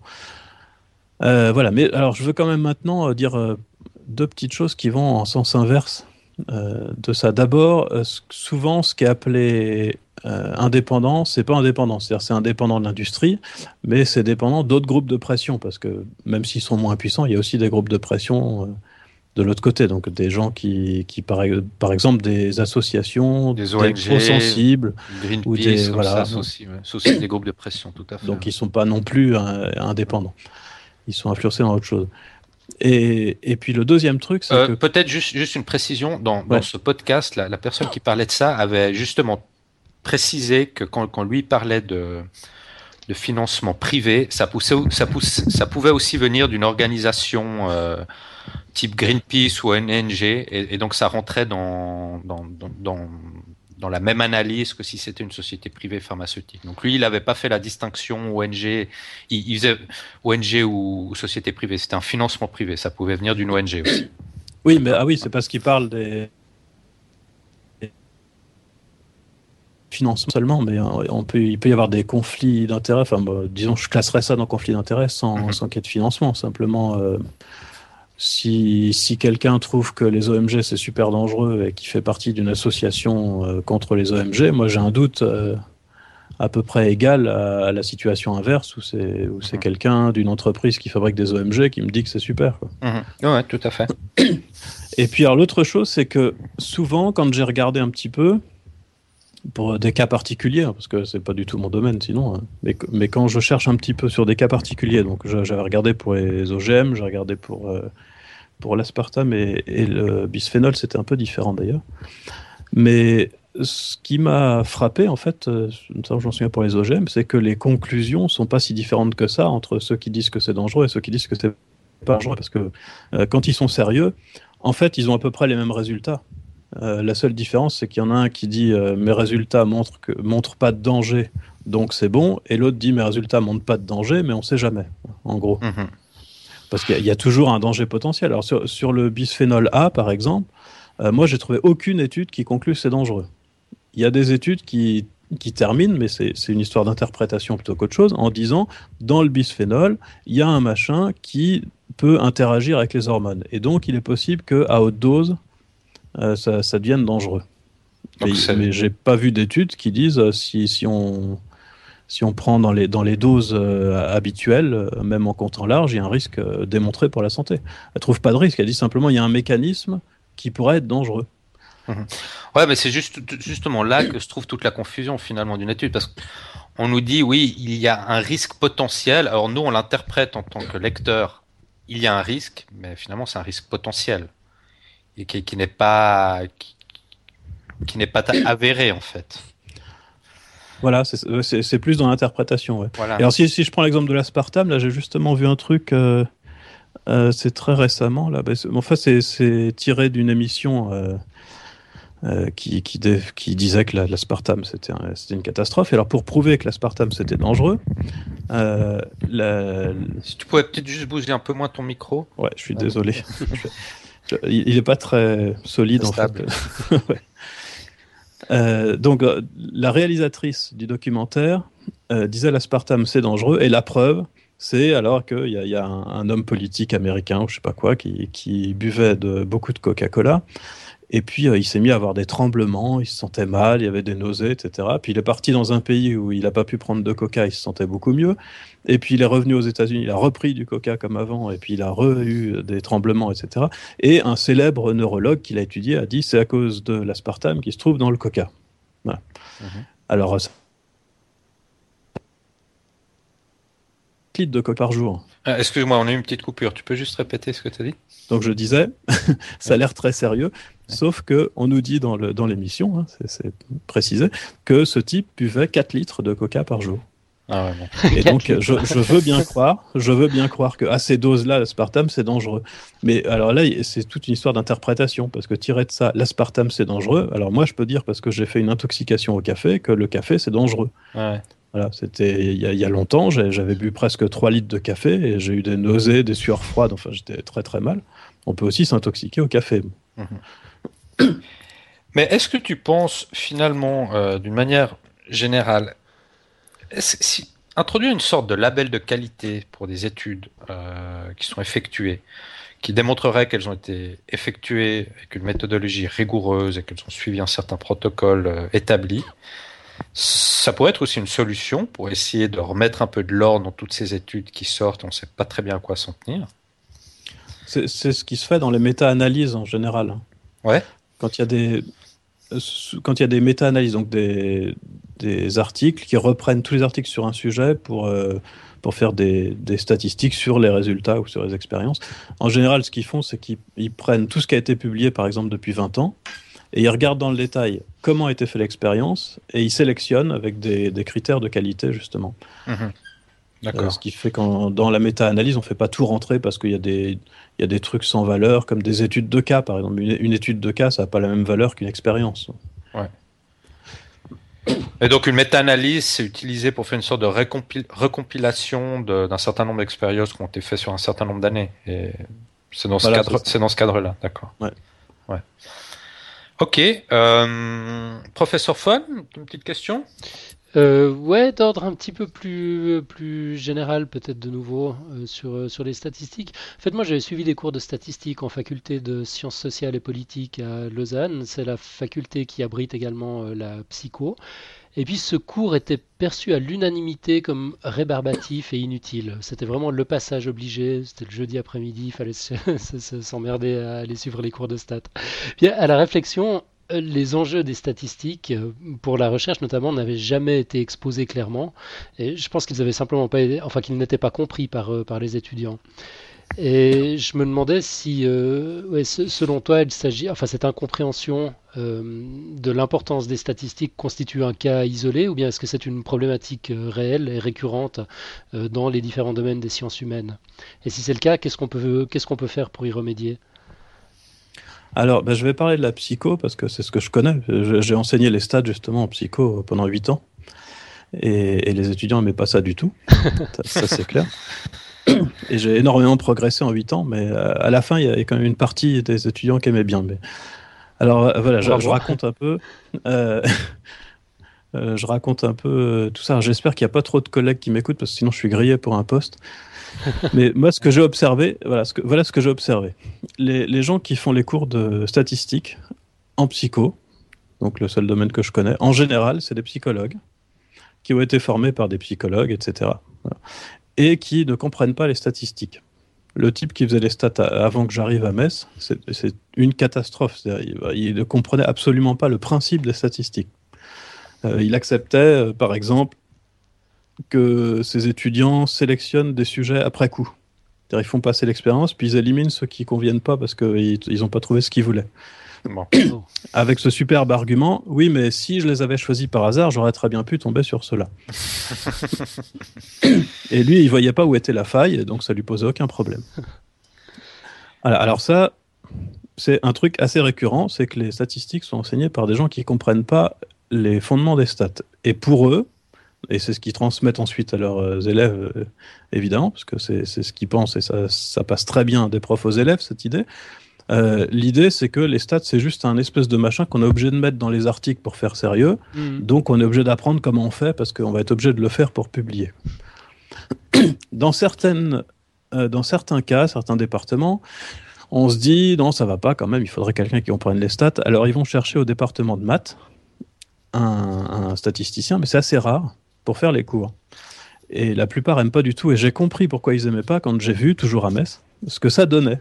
Parce que ce que ça donne, c'est un, prof qui vient et qui fait exactement ce que j'ai fait moi la première année, en fait, en arrivant. Euh, parce que je savais pas comment faire. Euh, c'est-à-dire qu'il fait un cours de maths. Donc, mmh. théorème, démonstration, etc. Alors, aucun rapport avec la choucroute, personne ne comprend euh, à quoi ça sert. Mmh. Alors, du, coup, il y a quasiment que ça comme prof. D'un côté, il y a des, des, profs qui font des cours de maths qui explique absolument pas le rapport entre ce qui se passe et puis, et puis la, réalité pour un psychologue. Quoi. Enfin, mhm. Et puis de l'autre côté, des gens qui de toute façon n'ont pas compris, donc ils peuvent pas expliquer correctement. Il faudrait, que les, les, enseignants en psychologie se spécialisent dans les statistiques, finalement. Ce serait la solution idéale. Voilà, ou l'inverse, ça me paraîtrait mieux. Je pense que c'est plus facile. Un de... mathématicien se spécialise en psychologie. Ouais. ouais. Voilà, enfin, en, tout cas, pour, pour le pour l'aspect, euh, le côté mathématique, c'est assez amusant. C'est euh, moi, j'ai eu des cours de statistique à, l'école normale supérieure, hein, et, tous les exercices commençaient par la même phrase. C'était soit x1, x2, etc., xn, une suite de variables aléatoires identiquement distribuées. Ah et on m'a jamais dit pourquoi tous les exercices commençaient par ça, et j'ai jamais rien compris. Et c'est seulement très très longtemps après, quand j'ai pu faire le lien avec ce qui se passe en vrai, que j'ai compris ce que c'était que ces variables aléatoires identiquement distribuées. C'est simplement les valeurs qu'on obtient. Donc, par exemple, si c'est la taille, euh, pour reprendre l'exemple de tout à l'heure, la, taille des adultes euh, dans un pays, et eh ben à chaque fois qu'on choisit un adulte et qu'on le mesure, c'est la réalisation d'une variable aléatoire. Ouais. Et si on reprend un adulte, et eh ben c'est à nouveau la même variable aléatoire avec une autre réalisation. Et donc, en fait, si tous les exercices de proba commençaient par ça, c'est simplement parce que ça correspond à la situation qui se passe quand on choisit un échantillon. Et en, un an de cours, le prof ne nous a jamais expliqué ça. C'est assez hallucinant quand on y pense, mais bon, c'est comme ça. Euh, peut-être, peut-être pour revenir aussi sur, dans le cadre de, de la faculté de psychologie, peut-être aussi les étudiants euh, qui, qui, qui, vont faire la psychologie, ben voilà, ils ont peut-être plus envie d'étudier, euh, voilà, des, des, des comportements euh, humains euh, plus que des chiffres aussi et des statistiques. Donc c'est peut-être aussi que ça peut paraître un peu rébarbatif pour les étudiants parce qu'ils sont, pas, ils sont pas venus pour ça non plus. Quoi. Voilà, c'était la, c'était ce que je voulais dire après que j'avais oublié. c'était la suite de ma réponse. Euh, c'est ça, oui aussi. On, avait fait une petite, euh, un petit questionnaire pour les étudiants en psycho pour savoir pourquoi ils étaient là, ce qu'ils voulaient faire plus tard. Et ce qui était assez frappant, c'est que la plupart étaient là par dépit ou parce que, qu'elles avaient une copine. C'était quasiment que des filles, ou parce qu'elles avaient une copine qui s'était inscrite en psycho, donc elles se sont dit je vais faire pareil. Euh, la plupart savaient pas trop pourquoi. Mais il y en a pas mal quand même qui venaient ici parce qu'elles se disaient au moins là j'aurais pas de maths. Mhm. Et donc voilà, il y en a pas mal qui venaient ici avec un vrai blocage ou une, une haine des mathématiques euh, tenace. Et c'est pour ça que même à la fin, j'avais, euh, pour, euh, pour dire un peu, parce que je pense que c'est des, des, pistes quand même pour, pour réussir à intéresser une partie des étudiants. ce que j'avais fait à la fin donc mes, des mutadés, que là, là je pouvais pas faire plus, hein, c'est que pour les statistiques, je, je présentais d'abord les choses à partir uniquement à partir d'articles de, de, recherche en psychologie des trucs réels. Hein. Mhm. J'allais chercher les données et on faisait comme dans l'article. Mais surtout pour leur montrer l'intérêt, euh, je leur ai fait faire une expérience. Alors je crois que le dernier exemple dont je me souviens, c'était le suivant. Je leur avais dit, quand on demande aux gens de répondre soit oui, soit non au hasard, ils vont répondre euh, en général oui un peu plus souvent que non. C'est c'est toujours le biais d'acquiescement si on veut, mais, mais côté aléatoire. Mais on peut peut-être penser que si on est déprimé, on aura plus tendance à dire non, on ne sait pas. Voilà. Et donc je disais ça, ça c'est une hypothèse euh, de psychologie. Si on est déprimé et qu'on essaye de répondre au hasard entre oui et non, peut-être qu'on dira plus non que oui. Et donc je leur disais, on va faire l'expérience. Mais c'est eux qui faisaient l'expérience. Donc ils devaient faire passer un test, euh, un, mini questionnaire de dépression, et puis demander à des gens de dire oui ou non au hasard. Et après, on avait un énorme tableau avec toutes les données, comme il y en avait, Et il y avait 120 étudiants avec chacun deux personnes. Ça, faisait 240 lignes. Et puis on regardait, il y avait des oui, des non et des scores de dépression. Et puis je leur disais, voilà, bah, voilà ce qu'on a trouvé dans notre expérience. Et comment on va faire maintenant pour savoir si oui ou non les dépressifs disent plus souvent non? Eh bien, pour le savoir, on est obligé de faire des statistiques. Et mhm. donc, je, leur faisais faire des statistiques. Normalement, hein, pour, pour ceux qui étaient suffisamment motivés, en tout cas, ça devait paraître évident là que les statistiques étaient indispensables pour pouvoir répondre à la question psychologique qu'on s'était posée au départ et donc que c'était intéressant pour, pour la psychologie. Voilà, ça a convaincu une partie, pas tout le monde, alors j'étais un peu désespéré pour, euh, pour ceux qui n'étaient pas du tout convaincus et qui venaient me voir après ça en me demandant mais j'ai toujours pas compris à quoi ça sert les stats en psycho. Euh, et je crois, là quand même si, parce que je me, je me suis un peu creusé la tête pour savoir euh, où était le problème, et je crois qu'il y, y, a un espèce de hiatus entre deux choses qu'on appelle psychologie. C'est la psychologie comme science, c'est ce que moi j'appelle c'est à ça que je pense quand je parle de psychologie. Mais il y a aussi euh, la, la, psychologie comme, euh, comme technique ou euh, donc la, psychothérapie, la psychologie clinique. Mhm. Et c'est vrai que tout ce que je raconte, alors là par contre, je suis obligé de reconnaître que c'est vrai que connaître les statistiques, ça aide pas pour aider des gens dépressifs, mhm. ni pour comprendre les autistes. ça aide à comprendre les articles qui racontent ça, mais bon, ça aide à détecter peut-être certaines certaines pathologies, non? Non, même pas, parce qu'en fait, il y, a des chercheurs qui, euh, qui, font des questionnaires, qui les testent, qui les valident. Et puis ensuite, euh, ben, on fait passer le questionnaire, et puis euh, on, sait comment remplir, on calcule un coefficient, puis on regarde dans le manuel. Hein, c'est comme ça que ça marche. Mais d'ailleurs, vous utilisez des, des, softwares là, dans le cadre de l'université pour. vos, enfin, vos étudiants, ils, font beaucoup de statistiques à la main de calcul, ou maintenant c'est beaucoup assisté par ordinateur, et il y a moins de calcul à faire, on a déjà des, des frameworks de travail et des choses comme ça. Mais... Ah, alors ça, c'est très bizarre aussi. Euh, je j'ai jamais vu aucun chercheur en psychologie faire un calcul à la main. C'est complètement débile. Il y a des dans, toutes les facs, il y, a, normalement des logiciels pour faire ça. Mhm. Il y en a même des gratuits qui font très bien. Et donc, moi, j'ai toujours dit, ça sert à rien de connaître même les formules, c'est pas la peine. Il faut connaître le sens des, mhm. de ce que c'est qu'un coefficient de corrélation, etc. Et donc, j'ai jamais demandé, moi, aux, étudiants de calculer quoi que ce soit. Mais il y a plein de, plein de profs de stats, euh, qui, sont très attachés au calcul à la main, je ne sais pas pourquoi, qui sont convaincus que ça permet de mieux comprendre. Moi, je suis convaincu du contraire. On m'a appris quand j'étais au lycée à extraire les racines carrées à la main et je ne crois pas que ça m'ait fait comprendre mieux comment ce que c'est qu'une racine carrée. Franchement. Ouais, c'est vrai. Bah, surtout pour des, étudiants en sciences humaines euh, qui sont un peu pas très emballés par les maths, euh, justement, faut peut-être pas trop pas trop les pousser à faire ça par écrit et plus par des par des outils informatiques. Ok. Euh, professeur Fon, encore une chose ou bien? Euh, Peut-être une toute dernière question. Oui, euh, oh, pardon, je m'étais mis en hein? mute, excusez-moi. voilà, j'ai oublié de revenir. Peut-être une, Je me suis dit que tu étais parti, je sais pas, on t'entendait plus. Ouais, non, je suis juste parti tousser. voilà. une, peut-être une toute dernière question parce que l'heure tourne quand même. Euh, moi, je parlais lundi soir avec un ami qui conduit des projets de recherche dans un contexte d'hôpital universitaire. Il me faisait remarquer qu'il constate une tendance de plus en plus marquée euh, de la part des médecins à brandir les statistiques issues des recherches quantitatives comme des vérités. Donc le, biais ici, en fait, n'est pas tellement statistique, euh, hormis que l'on attend une vérité plutôt que des probabilités de la part de l'outil statistique. mais c'est plutôt le fait qu'on a tendance à considérer comme vraies certaines études. Euh, enfin, on, induit une notion de vérité plus que de probabilité, et du coup, par définition, on considère comme faux tout le reste. Tout ce qui n'a pas encore été étudié n'a pas simplement euh, n'est pas en attente d'être exploré, c'est faux. Euh, est-ce que c'est quelque chose que tu, constates aussi, est-ce que c'est pas un des biais justement euh, de un, des risques en tout cas de, de, la démarche, plutôt au niveau des, attentes euh, des résultats que les statistiques peuvent fournir, plutôt qu'au niveau des, statistiques euh, elles-mêmes?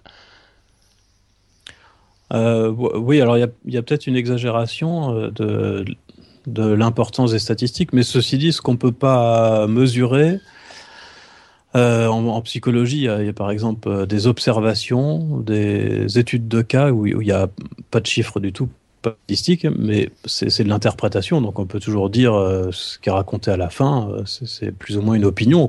Même si c'est une opinion l'opinion d'un expert, c'est quand même une opinion. donc je, pense quand même que ce qui est mesurable et, donc traité dans les sciences humaines par les statistiques, parce que dès qu'on mesure dans les sciences humaines, on est obligé plus ou moins de faire des statistiques. Euh, c'est plus fiable. Par contre, par contre, c'est vrai aussi qu'il y a une espèce d'intimidation mathématique euh, et que on utilise les statistiques euh, pour pour impressionner simplement. Et que, alors ça, se voit beaucoup en, psycho où les gens sont très friands, surtout dans les grandes revues, de, de machins à la mode. Et donc à chaque fois qu'il y, y, a un truc super compliqué qui sort en stats, tout le monde essaye de l'utiliser pour montrer qu'ils sont très forts en stats. Mhm. Alors, il y a des méthodes de plus en plus compliquées, avec euh, plein de, plein de chiffres partout, des trucs qu'on ne comprend pas. On est, obligé de lire plein d'articles pour se mettre au courant de ce que c'est. Et puis finalement, ça fait la même chose qu'avant, mais comme c'est, ça, a l'air mieux parce que c'est compliqué et que personne ne connaît. Quoi. Donc, oui, il y a une espèce d'intimidation avec les chiffres. Ça... Ouais. Ouais, à partir du moment où on peut coller un chiffre, ça a l'air d'être, euh, d'être un peu plus vrai, c'est ça Ouais, c'est ça, ça donne une impression de, sérieux. Hmm.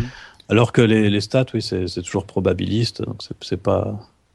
Ça, ça, fait pas des sciences humaines des sciences exactes, quoi. Hein, et c'est pour ça, d'ailleurs, qu'en sciences humaines, contrairement à ce qui se passe en maths, en tout cas, on se contente pas d'une publication. Donc, hein, quand il y a une publication qui démontre un résultat, euh, ça veut pas dire grand-chose. On attend qu'il y ait plein de réplications de l'expérience pour être convaincu.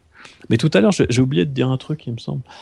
Euh, qui m'avait paru intéressant. Oui, c'est sur ces sur, les conflits d'intérêts. Je voulais ajouter quelque chose parce que les conflits d'intérêts c'est pas forcément conscient et on se rend peut-être pas compte à quel point quand c'est inconscient ça peut être important quand même. Parce que moi j'ai discuté avec beaucoup de gens qui sont qui ont des conflits d'intérêts parce qu'ils travaillent pour euh, sur les OGM par exemple et, ils sont ils sont financés par euh, par les amis de Monsanto et compagnie. Quoi. Mhm. Monsanto, c'est pas le plus gros, je crois. On le cite tout le temps, je sais pas pourquoi. Euh, et, je suis absolument certain qu'ils sont, euh, je pense à une personne en particulier, qu'elle est vraiment très très honnête et qu'elle fait son mieux pour être absolument rigoureuse. Ceci étant, bah, même comme ça, euh, quand on a une idée, donc même en, dehors des aspects financiers, hein, quand on a une idée, on est toujours influencé par ça. Mhm. Et ça a été illustré très bien il y a plus d'un siècle par, euh, par Binet qui travaillait sur l'intelligence. Et alors lui, c'est vraiment admirable parce que euh, ce qu'il a fait, c'est se remettre lui-même en cause à une époque où il n'était pas obligé de le faire. Donc je trouve ça vraiment admirable. Euh, il, pensait que l'intelligence, ça dépendait de la taille du crâne. Donc il, allait voir des enfants, il mesurait le crâne, il mesurait l'intelligence, et puis il concluait en regardant avec les statistiques, quoi, et il trouvait que effectivement les enfants intelligents avaient un plus gros crâne.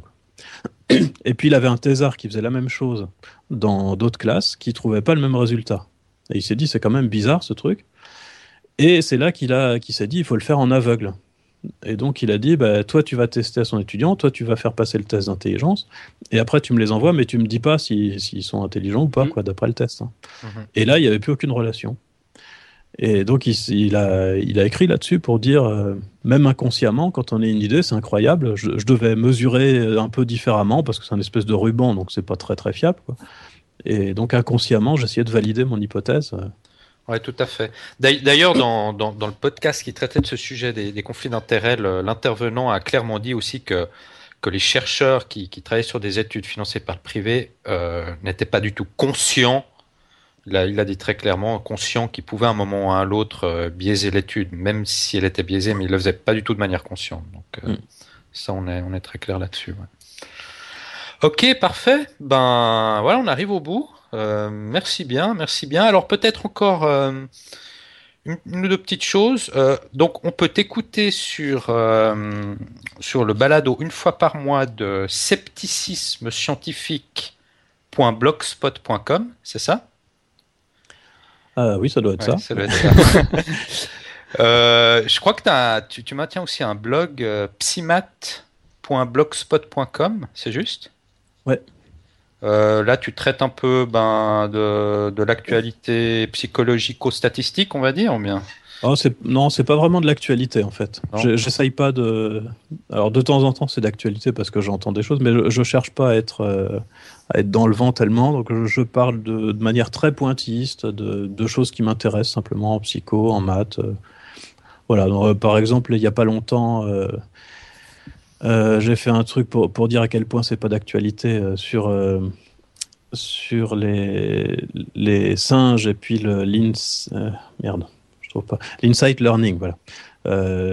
ça c'est une expérience très connue, mais qui a, qui a déjà un siècle quasiment. On, met des chimpanzés dans une pièce avec une banane au plafond et ils doivent empiler des caisses pour attraper la banane. Uh-huh. Et ce qui se passe, c'est qu'en fait, ils restent pensifs en regardant les objets pendant un certain temps, et puis d'un coup, ils ont l'idée et ils empilent les caisses. Excellent. maintenant, ça, nous étonne beaucoup moins qu'à l'époque, mais à l'époque, on pensait tellement que les animaux étaient débiles que, que ça a énormément surpris parce qu'on s'est dit, ah bah finalement, ils arrivent à avoir des représentations mentales de la situation, euh, c'est formidable. Donc j'ai fait un truc là-dessus, sur quelque chose qui est vraiment pas du tout d'actualité, vous voyez. Donc c'est un peu comme ça. Euh. D'accord, donc euh, psymat.blogspot.com, on mettra ça sur, sur le site aussi de Podcast Science. Bien sûr. Et puis, tu as parlé de livres tout à l'heure, tu en as écrit plusieurs? Euh, oui, alors bah, dans les livres grand public, euh, il y, a, celui dont j'ai parlé, euh, Statistiques, méfiez-vous, donc qui, passe en revue un certain nombre d'erreurs qu'on peut faire à partir des statistiques. Ensuite, j'ai publié chez Belin, comment ils ont appelé ça? C'est pas moi qui ai choisi le titre, et ils ont appelé ça. Vous avez dit hasard. Voilà, vous avez dit hasard, donc sur, les, sur le hasard en maths et en psychologie, parce que c'est mon dada un peu, hein, tout ce qui est à cheval entre les deux. Et puis j'ai deux tout petits livrets publiés chez Bookiebook. Book un sur la numérologie, qui doit s'appeler Quand les nombres font perdre la boule. Ah, où je me suis bien amusé avec la numérologie. Ouais, j'imagine bien. Ouais. Et puis un autre que j'ai écrit avec euh, Jacques Van Riller sur les psychanalyses. Donc on a appelé euh, les psychanalyses des mythologies du 21e siècle, je crois, ou du 20e siècle plutôt. Mhm. Euh, voilà, alors moi je me suis occupé de, euh, pour dire quand même, parce que Jacques Van Riller, c'est pas la même pointure que moi, question psychanalyse, évidemment. Euh, lui, euh, on ne le connaît pas, c'est qui? Ah, alors il a, il a participé au livre noir de la psychanalyse, qui était un, un, livre critique sur la psychanalyse qui a, mhm. eu qui s'est très bien vendu, qui a, eu beaucoup d'écho. Mhm. Et puis, il passe assez régulièrement à la télé, etc., pour parler de ça. En fait, lui, il était au départ à peu près avant de se rendre compte par hasard plus ou moins que finalement il y avait des trucs beaucoup plus efficaces et puis euh, et, puis il, a remis un peu ses idées d'avant en question et donc il connaît vraiment très très bien le truc hein, parce que il, a appris l'allemand pour pouvoir lire Freud dans le texte enfin voilà Oula, ouais. ce, genre, ce genre là quoi donc dans le petit livre qu'on a fait ensemble j'étais très fier qu'il accepte euh, en fait il a fait toute une partie sur la psychanalyse et moi, j'ai fait une partie euh, beaucoup plus dans l'esprit de science et pseudosciences, euh, sur, euh, pas sur la psychanalyse elle-même, mais sur des thérapies un peu bizarres qui sont dérivées de la psychanalyse. Parce qu'il y en a pas mal, des, choses un peu folkloriques. juste pour en citer une, il y, a la nouvelle médecine germanique là, qui, prétend que tous les cancers sont en fait des troubles d'origine psychique. Mais c'est pas mal basé sur la psychanalyse au départ, ça. Ouais, bon, ultimement, euh, dernièrement, Freud, il est un peu malmené, j'ai l'impression. Euh... Occasion d'en parler peut-être une autre fois, non Ouais. Il y, a, eu une émission, je crois, sur le podcast de Jean-Michel Abrassard là-dessus. Ah, alors je l'ai pas écouté. Sur la psychanalyse? Ouais, Je l'ai pas écouté. Ouais, il me semble. Ah ben, on regardera ça, alors j'essaierai d'écouter. Très bien. Excellent. Bah, merci infiniment d'avoir accepté notre invitation. Bah, non, merci à vous. Merci à vous. C'était vraiment formidable de pouvoir hein, aborder en profondeur un thème aussi, euh, passionnant, aussi, aussi surprenant. On va peut-être quand même rappeler euh, ce qu'on disait en, préambule. Euh, c'est que les, statistiques euh, restent un outil extrêmement important pour faire avancer la science. Euh, le but de l'émission d'aujourd'hui n'était pas du tout de démolir les statistiques, mais plutôt de rendre attentif euh, au fait qu'elles peuvent parfois être malmenées. Et bon, pour ma part, j'ai l'impression que j'y verrai beaucoup plus clair à partir de maintenant. J'espère que ce sera le cas des auditeurs également. C'était vraiment, vraiment extrêmement instructif. un tout grand merci. Merci à vous encore. Et, encore, encore, juste avant de terminer, euh, j'ai l'habitude dans chaque émission de faire une citation qu'on appelle quote, mais aujourd'hui, pour l'occasion, euh, ce sera pas une quote, ce sera Bon, je l'ai appelé démystification, mais ça rentre un peu dans ton domaine, euh, tu verras, c'est assez drôle. Euh, donc c'est vous, avez tous, en fait, je vais essayer de démystifier une sorte de, pseudo-science qu'on entend souvent tourner autour de nous. Je pense qu'une fois ou l'autre dans votre vie, vous avez tous entendu quelqu'un euh, vous dire que lors du décès, lorsqu'on a annoncé le décès d'un proche, on vous dit ah oui, j'avais pensé, j'avais pensé à cette personne juste cinq minutes avant. Ah et puis là, tout de suite, relation cause à effet, oulala, là là, il y a des pouvoirs et tout ça. Donc en fait, si on regarde les probabilités, il y a un, petit truc sympa. Alors, petite histoire. Supposons, ce qui est très modeste, que Monsieur Paul connaisse 1000 personnes. Donc on dit connaître au sens large du, terme, où il connaît par exemple Jean-Paul II. Donc supposons que M. Paul connaisse 1000 personnes, dont il apprendra le décès durant les 30, 30 prochaines années. Supposons aussi, ce qui est très modeste aussi, que M. Paul ne songe à chacune de ces 1000 personnes qu'une fois en 30 ans. Donc la question est de savoir quelle est la probabilité qu'il pense à une de ces personnes et que dans les 5 minutes qui suivent, il apprenne son décès. Donc le calcul des probabilités permet de déterminer que cette probabilité est faible, un peu, un peu plus de 3 chances sur 10 000.